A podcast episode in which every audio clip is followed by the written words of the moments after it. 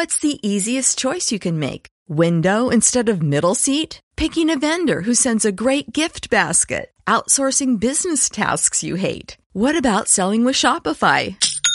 Whether you're selling a little or a lot, Shopify helps you do your thing, however you cha-ching. Shopify is the global commerce platform that helps you sell at every stage of your business. From the launch your online shop stage to the first real life store stage, all the way to the did we just hit a million orders stage. Shopify's there to help you grow. Whether you're selling scented soap or offering outdoor outfits, Shopify helps you sell. Wherever and whatever you're selling, Shopify's got you covered. Sign up for a $1 per month trial period at shopify.com slash try. Go to shopify.com slash try now to grow your business, no matter what stage you're in. Shopify.com slash try. ¿Todavía no tienes ID de cuenta viente? No. No, no, no. Not yet, yet, yet. Consíguelo en martadebaile.com. Martadebaile.com. Y sé parte de nuestra comunidad de cuentavientes. Marta de Baile 2022. Estamos de regreso. Y estamos donde estés. Estamos de regreso en W Radio 12 del día con 5 minutos. Chequen este artículo que encontramos, cuentavientes. Está súper interesante. Vean.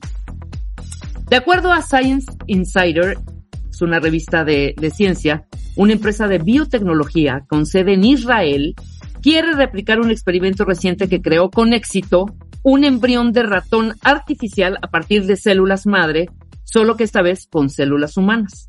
Los científicos del Departamento de Genética Molecular de Weizmann cultivaron embriones de ratones sintéticos, chequen esto, en un frasco sin el uso de esperma, óvulos o matriz.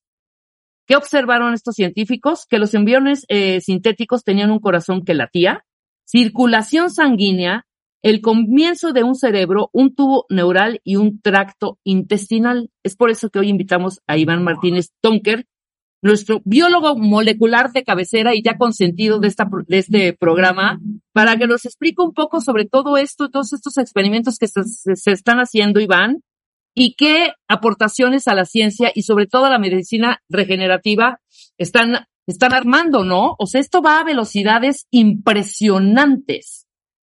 Claro, claro, pues antes que nada, mucho gusto y buenos, uh, buenas tardes ya a todos y este, y pues bueno, gracias por, por permitirme participar y platicar sobre esto que justamente es muy, muy, muy interesante. Y bueno, antes que nada y entrar al detalle, creo Ajá. que es importante el comentar que hay en el mundo, por supuesto en México no está excluido, una necesidad de tejidos y órganos para trasplante, ¿no? Sabemos que por distintas enfermedades los órganos se afectan y necesitamos pues órganos, ¿no? Y hay todas unas campañas de donación, etcétera, y que son muy importantes. Sin embargo, desafortunadamente, a pesar de esos esfuerzos, pues siguen muriendo personas porque no tienen pues esa presencia, esa disponibilidad de órganos y tejidos para que puedan eh, recibirlos. Uh -huh. Eso por una parte. Eh, otro concepto importante es que la población mundial está envejeciendo. Si nos vamos por ahí de los años 30 del siglo pasado, pues el promedio de vida estaba eh, por ahí de los años, de los 30 años, ese era el promedio de vida y ahora pues ya claro. está mucho más elevado, ¿no? Eh, esto, digo, está muy bien, sin embargo hay que entender que conlleva a una población que envejece y que envejece actualmente pues con enfermedades. Lo ideal sería sí seguir envejeciendo pero sin enfermedades o tener más cumpleaños pero sin enfermedades que se estén acumulando. Claro. Entonces esto lleva pues a, a, una población que está envejeciendo y que tiene pues distintos tejidos y órganos que naturalmente por ese envejecimiento están enfermando.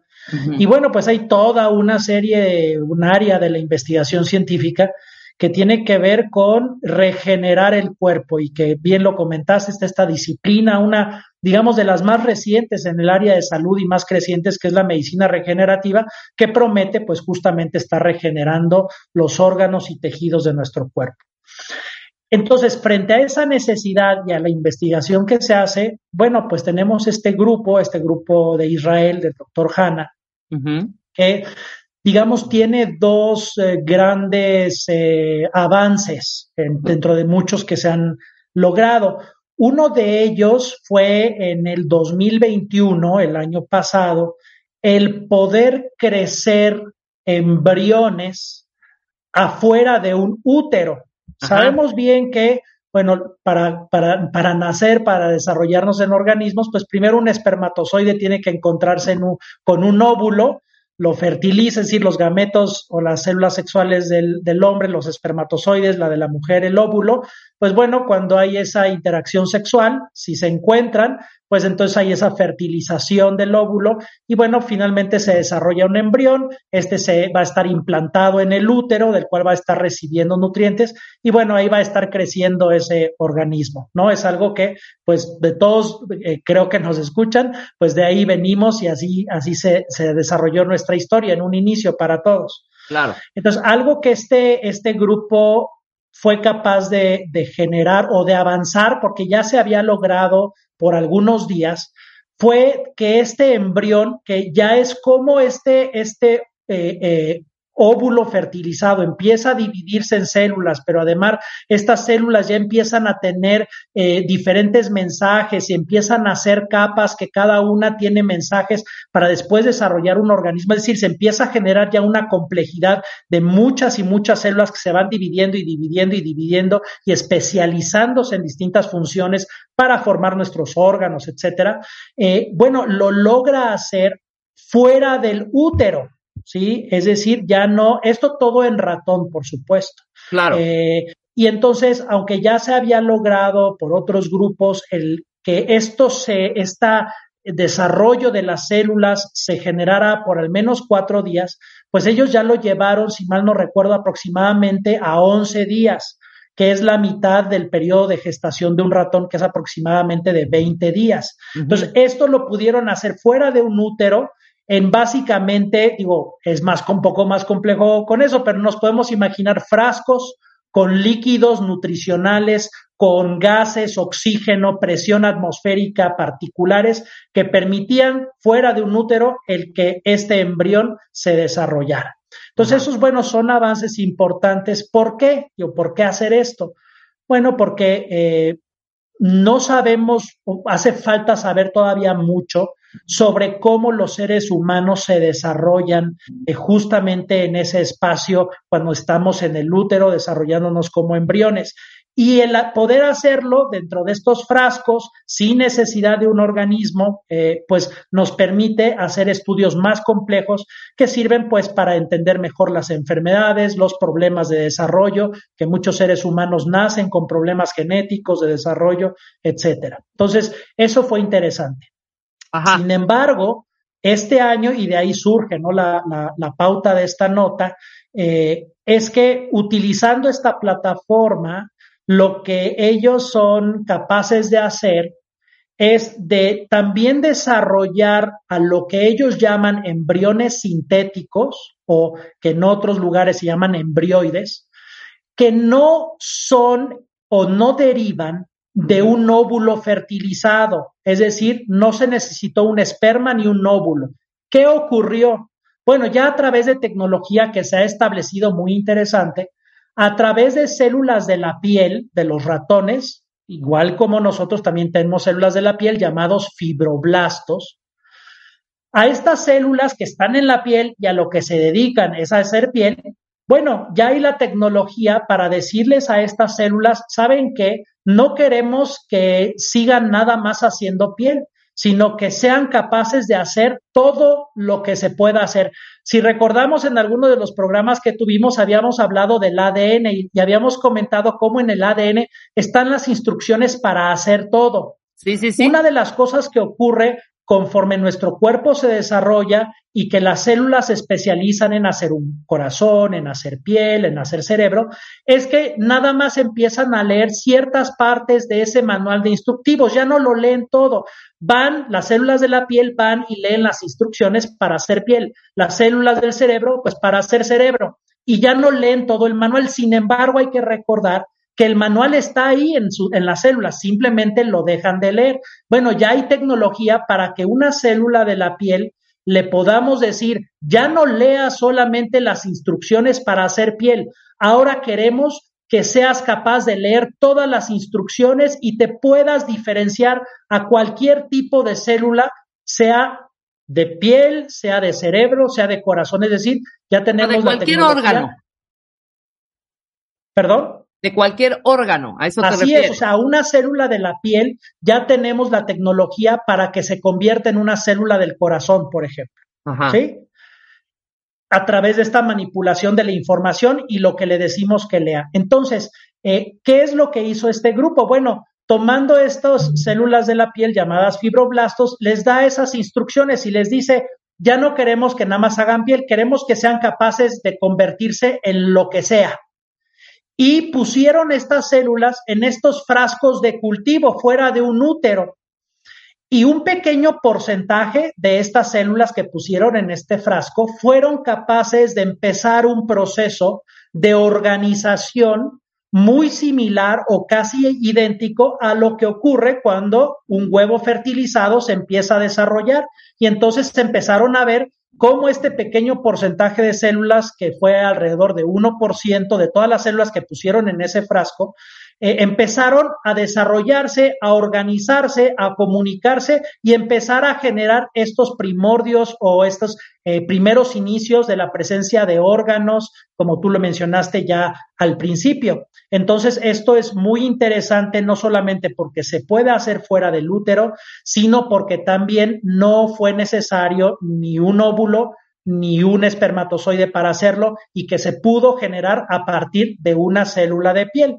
Ahora, esto lo llevan a un punto muy temprano, no lo llevan a término, no es que nació un ratón al final, se quedó simplemente al inicio y por eso llaman que son embriones sintéticos porque tampoco saben ni siquiera si puedan llegar hasta el final. Sin embargo, son muy similares a lo que está ocurriendo con un embrión que se forma eh, de, digamos, de forma natural a través de la fertilización de un óvulo eh, por un espermatozoide.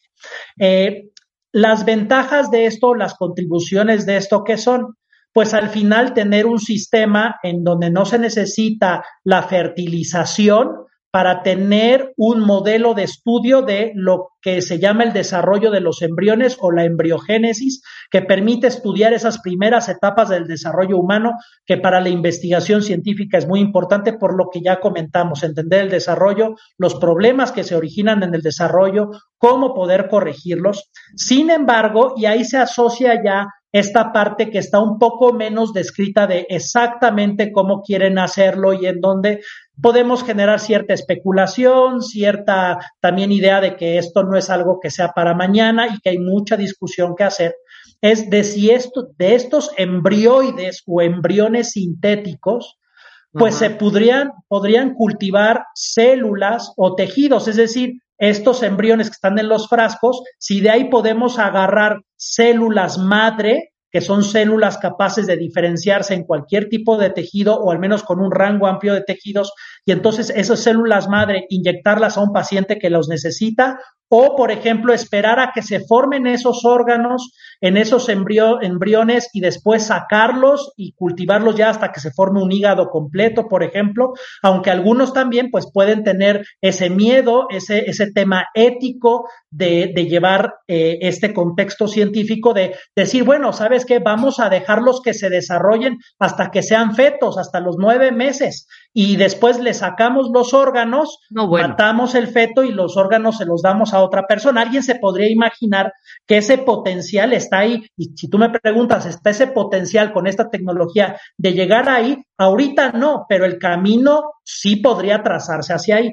No hay que asustarnos, sin embargo, sí amerita que además de los avances que son importantes y me parecen positivos, que hay que hablar éticamente, ok, de hasta qué punto llevamos este desarrollo de las primeras etapas de un organismo, eh, hasta qué punto, hasta qué semana y qué vamos a hacer con él. Digo, hay muchos beneficios, los beneficios son claros, sin embargo, bueno, hay toda una discusión con respecto al, al, al embrión o al embrioide sintético que se está formando y que, bueno, va desde lo religioso hasta lo científico y que, bueno, hay que ponerlo en la mesa y, da para mucha discusión desde quienes ven que eh, la vida es sagrada y desde que hay una célula, una célula es sagrada y simplemente eso hace que ya no pueda uno destruirlo, o otros que tienen que ver con que, bueno, eso que se está desarrollando en un frasco de cultivo no esté sintiendo dolor, ¿no? Y entonces sabemos que bien hasta las 24 semanas, en todo caso,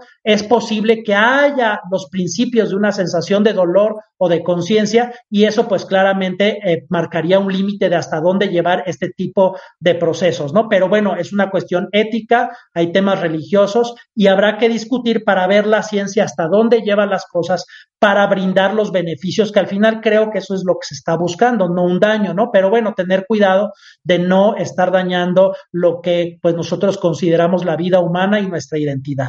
Claro. Y esta investigación, bueno, y estos, eh, obviamente estos experimentos, es por primera vez se están haciendo en el mundo, por primera vez.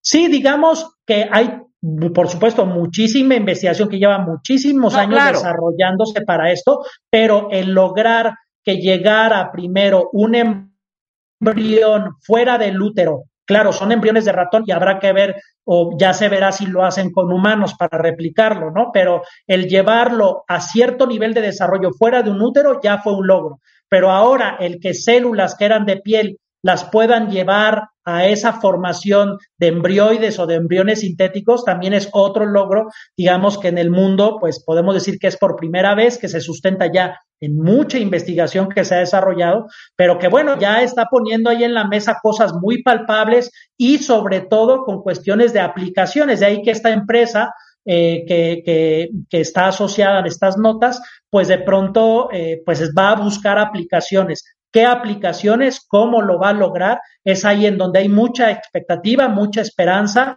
Seguramente no es algo de hoy para mañana, eh, pero también, bueno, mucha discusión ética con respecto a, a que sea algo regulado y que pues no se convierta en algo monstruoso o que dañe o que esté dañando pues a un ser humano, ¿no? Pero es ahí la discusión se tiene que dar. Creo que no hay que bloquear la ciencia, sino tiene que ir la ética a la par para tratar de generar esos beneficios sin daños a nadie.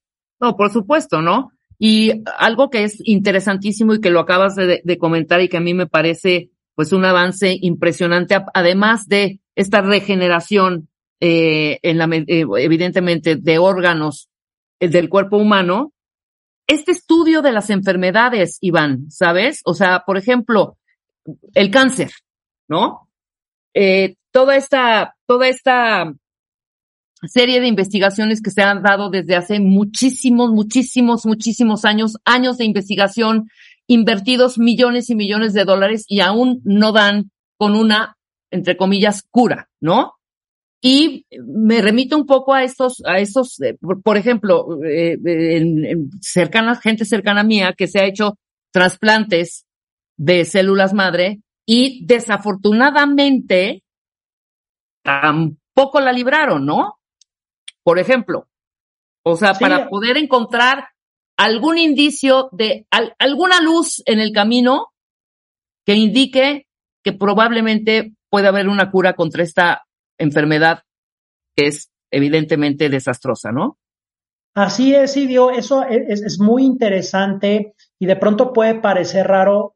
¿Por qué para estudiar el cáncer nos vamos o el estudio del desarrollo humano en las primeras etapas puede ser interesante. Bueno, puede ser interesante no solamente por una cuestión terapéutica, como tú bien lo comentaste muchas veces por enfermedades de la sangre, como por ejemplo el linfoma o el mieloma, eh, pues lo que se hace es que se quita la médula ósea donde se están produciendo las células de la, de la sangre y que está enferma en estos pacientes y se trasplantan estas células madre hematopoyéticas, es decir, células que tienen la capacidad de diferenciarse a todas las células que se producen en la sangre y entonces se quita esa médula enferma y se meten estas células madre.